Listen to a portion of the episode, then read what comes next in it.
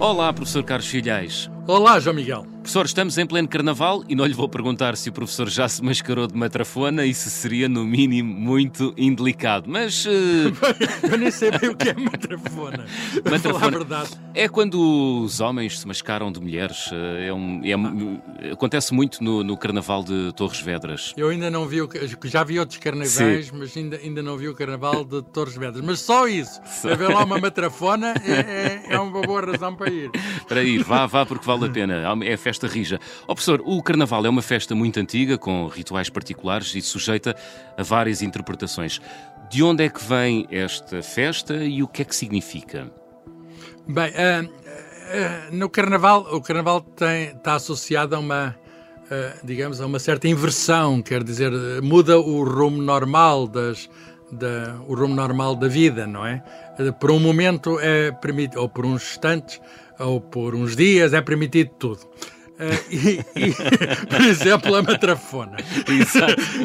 E esta, esta alteração completa da vida é, é, é, muito antiga. Nós temos manifestações desse tipo de festas uh, na antiguidade, sei lá, as bacanais que os gregos usavam, que começou por ser por mulheres. Os homens só. Uh, festas em honra de Deus Bacos, os, os, os, homens só se juntaram depois, mas começou por ser uma festa feminina. As dionísicas, depois nos nos romanos as Saturnálias e, portanto, e, e noutros, noutros povos chamados bárbaros havia, havia um, eh, enfim, bárbaros é um nome muito discutível, mas havia esse tipo de, de manifestações uh, de algum modo em que se alterava, digamos, a ordem das coisas. E uh, uma, uma, uma época do ano em que isso era muito propício corresponde ao, ao fim do inverno, porque de algum modo o, de algum modo, é, é, é a alegria com o facto de sairmos da, da, da, noite, sairmos do escuro e passarmos para o dia. Portanto, é o período, de algum modo, que precede o começo da primavera e tem, portanto, esta associação já muito antiga, já muito antiga, uh, ao recomeço de vida. Portanto, dizer, o Carnaval uh, está associado a fenómenos naturais, é isso?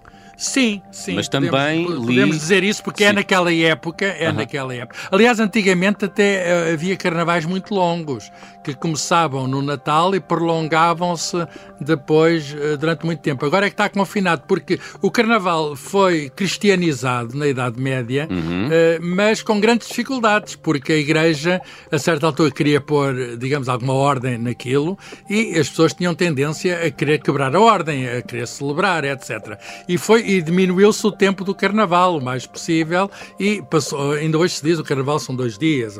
Eh, mas o, o, o tempo do carnaval passou a ser fixado pela Igreja. Já que, já que, é, para, já que é para a maluquice, aceita-se que haja maluquice Sim. e passou a ter um significado religioso. A própria palavra carnaval, embora a etimologia seja discutível, mas parece que tem a ver com carne levare do, do italiano, antes disso do latim, que tem a ver que acaba-se, de algum modo, vai acabar a carne. Portanto, o carnaval é também, do ponto de vista gastronómico, muito, muito importante, eh, muito marcante, porque uh, vai-se consumir em excesso uh, e depois vai, do ponto de vista religioso, entrar-se num período de jejum, de abstinência de carne, que é o período da quaresma que vai anteceder a Páscoa. Portanto, o, o, o tempo foi capturado, digamos, enquadrado devidamente pela Igreja Católica para que, eh, digamos, fosse naturalmente permitido, mas dentro de certos limites e antes de um tempo, tem um fim, antes do tempo, que é a quarta-feira de cinzas, quando acaba que se segue à chamada terça-feira gorda. A própria palavra gorda é muito interessante, porque significa que se pode comer, digamos, todo o tipo de, eh, de, de, de carne, carne gorda, etc. Hum. Mas a seguir já não. Mas a seguir já não. A seguir vai começar, digamos, uma celebração religiosa de outro tipo. Muito bem. Uh, é verdade que as festas uh, uh carnavalescas estão relacionadas com o movimento do planeta, professor? Sim, de, de certo modo, porque nós temos o, o, digamos, o solstício de inverno, que é a 21 de dezembro, em que os dias começam a ficar uh, maiores que as noites. Estou a falar do dia como havendo luz, maiores que a noite, Portanto, nós agora estamos nessa fase, mas ainda não estão do tamanho da noite. E, e isso dá-se no equinócio, que é uh, em, em, em, março, e portanto, 21 de março, e portanto, mais ou menos quando é a Páscoa. A altura da Páscoa é muito interessante, porque uh, a Páscoa é no primeiro do, domingo, é o primeiro domingo, é sempre no domingo, a Páscoa, não é?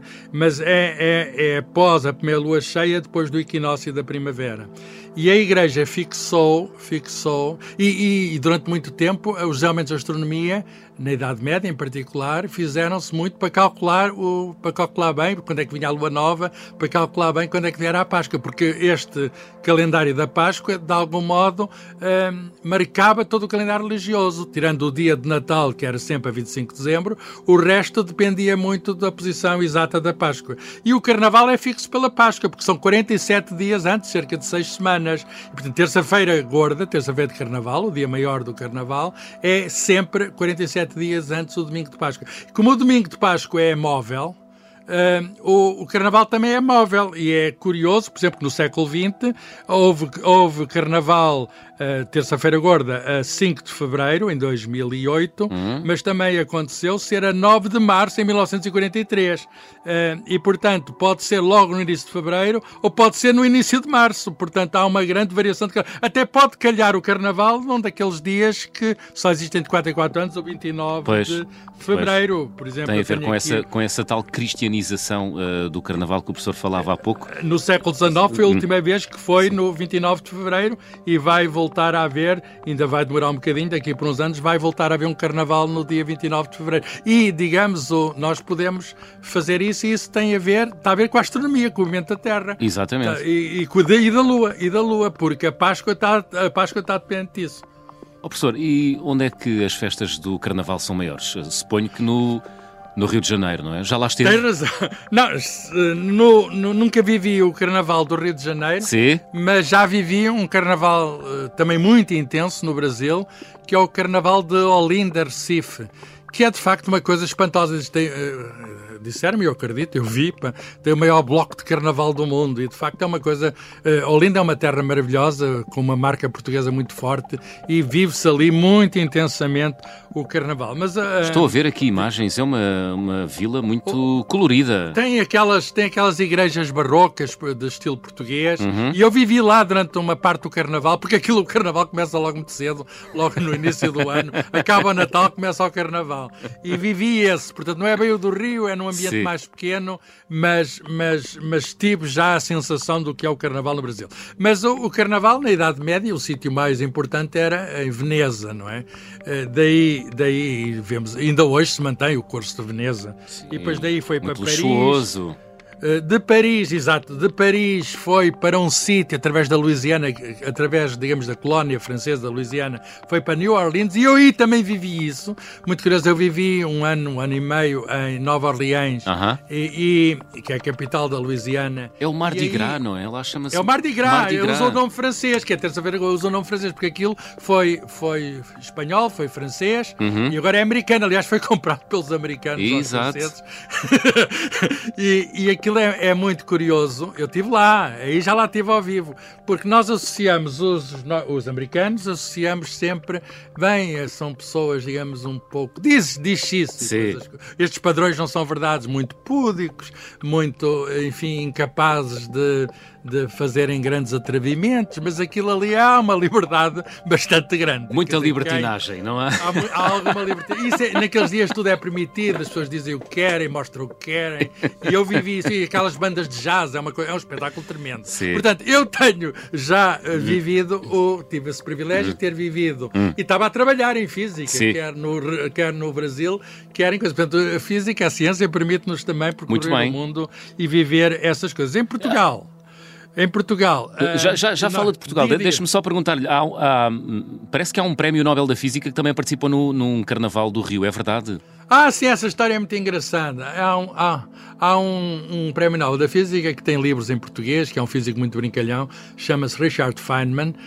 Um, tem um livro, tem vários, mas um deles intitula Está a Brincar, Mr. Feynman, em que ele conta uh, a história do dele no Carnaval do Rio, porque ele viveu no Brasil, foi lá professor no Brasil, e, e, ele era um indivíduo que gostava de apanhar os hábitos locais, inclusive aprendeu português, o mínimo de português. E, e, ele conta a história nesse livro de ter aprendido a tocar frigideira numa escola de samba. Imaginem, ele havia de ganhar o Prémio Nobel mais tarde, em 1965. Sim, mas não por causa, do, da, não por causa da, música com a frigideira. Não, mas parece que, safa, parece que ele se safava bem. Parece Sim. que a certa altura houve um, um, um brasileiro brasileiro que entrou lá para a banda deles, do Leblon, e, e, e, sabia tocar frigideira. E mostrou lá ao maestro, ao dirigente da banda, Sim. e ele disse: Olha, vê se aprendes aí com o americano. que ele tem, tem um ritmo próprio. E ele disse que ensaiava ali à beira-mar, que ele ensaiava sozinho uhum. para tocar bem no jeito. E um dia foi participar o seu grupo, que era um grupo praticamente, digamos, profissional de carnaval, foi participar e ele ficou admirado, todo, todo aquilo, tudo aquilo parava para os polícias, parava todo o trânsito para ele poder passar, e ele disse que isso era inimaginável noutros lados, e ele diz que ficou admirado, digamos, que é que tanta gente, tanta gente estava ali a ver o fulano, ele disse que estava mascarado de grego, porque aquilo há umas como é que eu ia dizer? Há normalmente uns temas. Sim, é temático. E ele estava vestido de grego a tocar frigideira, os outros trombetes, tambores, pandeiretas, seja lá o que ele. E depois ele, no fim, eh, perguntaram-lhe no hotel, no, no sítio onde namoradinho onde ele estava, perguntaram então você viu o carnaval? E ele respondeu: Eu fiz o carnaval. Muito bem. Eu não vi, eu entrei. Entrou, espetacular. Porque há relação da ciência com o carnaval. Tá? Muito bem, muito bem. Professor, estamos a ficar aqui curtos de tempo. Isto. Uh mais segundo, menos segundo, ainda chegamos à Páscoa. o Carnaval são só 10 dias. É verdade, é verdade. Só...